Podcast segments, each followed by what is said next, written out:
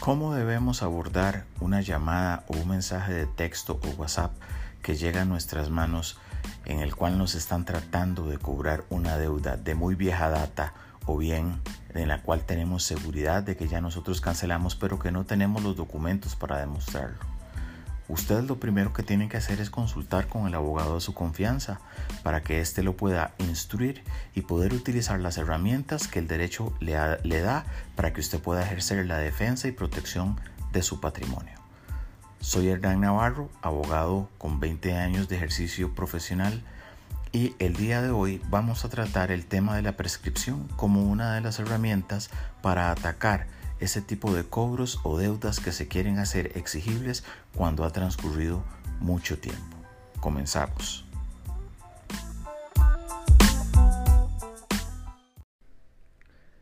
La prescripción en los procesos monitorios que son relacionados, en este caso particular, como se habló en la introducción, a los procesos de cobro judicial, se trata de reglas eh, generales sobre las obligaciones mercantiles y que regulan el Código de Comercio en el artículo 984 y con relación a obligaciones civiles en el 868 del Código Civil.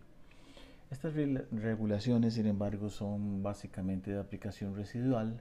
Eso quiere decir que primero debe revisarse la norma que crea el documento base para poder llevar a cabo el proceso monitorio, en este caso de cobro, para determinar si existe algún plazo especial de prescripción o si solo eh, o si no existe, si se aplica una norma general.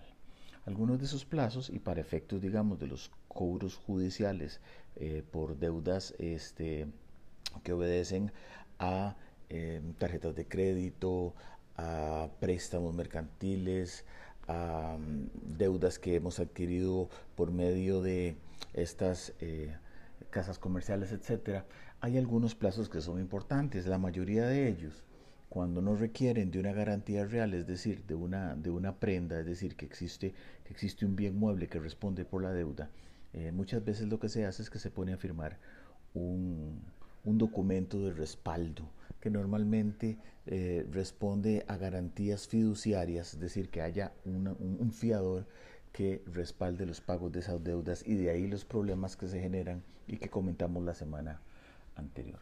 La letra de cambio es uno de estos títulos valores que se utiliza muy frecuentemente para garantizar este tipo de créditos como las letras de cambio o como los créditos que se adquieren en casas comerciales. Esos documentos prescriben a los cuatro años para el monto principal, según los artículos 795 y 796 del Código de Comercio, y un año para los intereses, según el artículo 984, inciso B del mismo código. Eh, lo mismo aplica para el pagaré, que es una figura parecida. Que se utiliza, que es un título de valor y que se utiliza también para garantizar este tipo de deudas que normalmente vienen a ser pequeñas. Eh, también existen, dependiendo de algunas circunstancias, las facturas, pero estas prescriben al año el, monto principal, según el mismo 984, eh, inciso E del Código de Comercio, y un año para los intereses, de acuerdo al mismo artículo, solamente que esta vez en el inciso B. los cheques, el pagaré, prescriben a los cuatro años. las prendas sin inscribir prescriben a los cuatro años. La hipoteca sin inscribir prescribe a los 10 años. La certificación de los saldos de tarjeta de crédito, ¿verdad? El monto principal prescribe a los cuatro años. Eh, y los intereses eh, en un año, igual como se indicó eh, anteriormente. ¿Qué es lo que sucede? Que cuando eh, se produce el incumplimiento de una obligación de esta índole, nos exponemos a un proceso de cobro judicial que actualmente se realiza mediante un procedimiento que se llama proceso monitorio, que sería para el cobro de deudas, ¿verdad? Entonces, aquí nos encontramos con un procedimiento que es bastante expedito con respecto a lo que sucedía este, anteriormente y que lo contemplan este, etapas bastante concretas. La primera de ellas es, una vez interpuesta la demanda, nos enfrentamos a una resolución intimatoria, ¿verdad? Este, por medio de la cual se dicta a través de esta resolución que se ordene el pago en los, extremos, en los extremos reclamados por, eh, de capital, intereses liquidados y los futuros, así como las costas del proceso.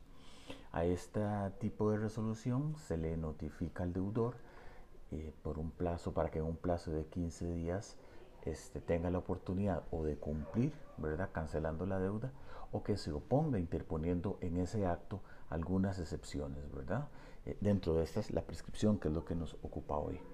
Este, sí es importante indicarles que eh, en caso de oposición, posteriormente se puede señalar una audiencia oral eh, en la cual se va a discutir cuál es el fondo del asunto y de esas efectivamente oposiciones que se están haciendo que deben ser debidamente fundamentadas para de esta forma poder determinar este, si la deuda es efectivamente cobrable, ¿verdad? Y si no, pues dictar eh, una sentencia. Si la persona no contesta dentro de esos 15 días que, que se exige en la resolución intimatoria o en su defecto este, no paga, lo que sucede es que esta se convierte básicamente en una sentencia automática y a partir de ahí entonces eh, se pueden efectuar la ejecución digamos de eh, los montos adeudados por medio de embargos aunque los embargos eh, se solicitan también junto con la demanda verdad pero algunos de ellos podrían eventualmente ser efectivos única y exclusivamente con la sentencia final o transcurridos esos 15 días. Así es que, ¿en qué consiste esa excepción de prescripción? Pues básicamente consiste en determinar, en determinar el paso del tiempo de esos cuatro años, digamos que es el, el, periodo más común para este tipo de casos que hemos comentado, y eh, ¿Cómo se empieza a, computar ese, ese tiempo? Bueno, desde el momento en que hubo morosidad, desde el momento en que se deja de pagar, a partir de ahí nace la exigibilidad de la obligación y empiezan a correr cuatro años. Si transcurridos esos cuatro años, el acreedor, es decir, el banco, la casa comercial, la compañía de tarjetas de crédito, la gestionadora de cobro, no hicieron la demanda y no notificaron antes del vencimiento de esos cuatro años, la eh, deuda se tiene por prescrita. Lo que pasa es que no es automático, ¿verdad? Para poder alegar la prescripción es necesario oponer una excepción, que se opone dentro de esos 15 días, como les decía, luego de la, de la demanda. Todo esto lo explico por qué. Porque la prescripción no es un privilegio del deudor, la prescripción es un castigo, digámoslo así entre comillas, para el acreedor en razón de su inactividad para tratar de exigir el cobro al cual tiene derecho.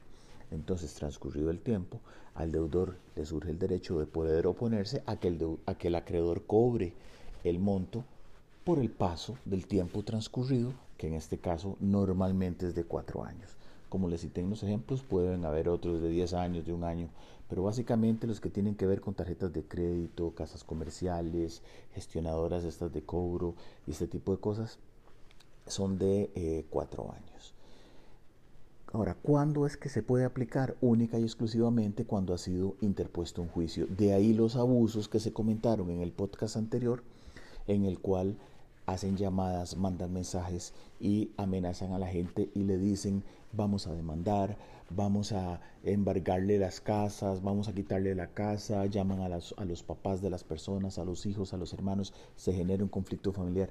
Toda esa conducta, toda esa conducta es una conducta que es ilegal y que como ya se indicó, existen herramientas por medio de la Agencia de Protección de Datos para eliminar los... Eh, los contactos o los datos a través de los cuales se tiene eh, contacto, valga la redundancia, con estas personas, o en su defecto, iniciar procesos ante la eh, oficina del consumidor o en la vía judicial para que se sancionen estos comercios por hacer eh, o por cometer básicamente estos actos de abuso y de acoso.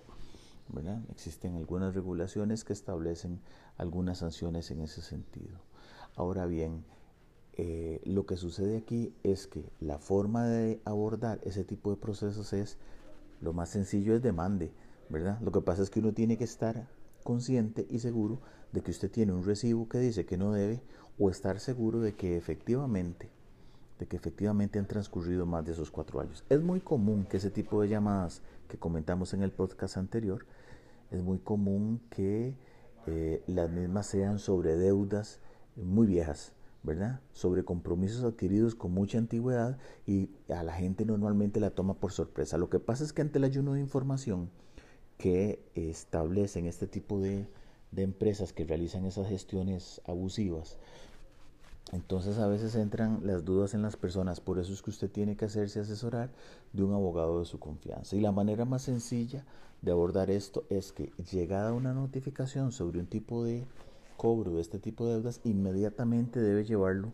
ante el abogado de su confianza para que entonces puedan aprovechar el plazo de los 15 días y de esta manera oponer la excepción de prescripción para que el juicio se muera y entonces se obtenga una sentencia que adquiere, eh, como decimos los abogados, carácter de cosa juzgada material, es decir, que una vez dictada esa sentencia no puede ser revisada y eventualmente ante otro futuro eh, situación como la de una demanda, usted tenga el documento que determina que esa deuda ya no se puede cobrar porque efectivamente el tiempo de ley para poder hacer ese cobro eh, ya se encuentra precluido, es decir, que ya pasó el tiempo.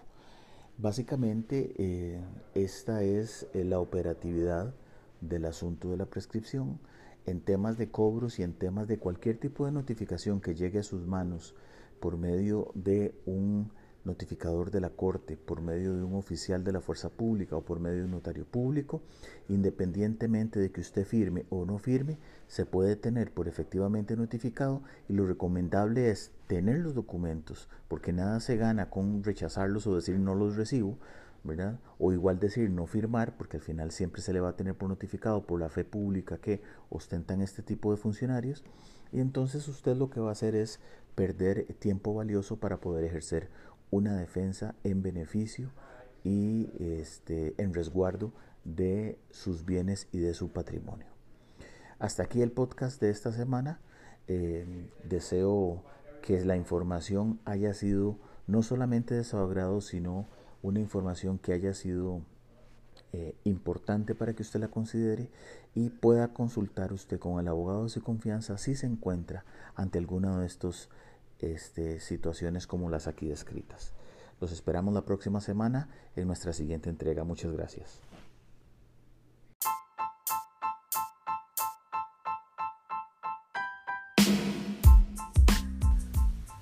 Muchas gracias por escucharnos en HNR Lawyer Podcast. Le invitamos a que nos siga en nuestras redes sociales de Instagram y Facebook.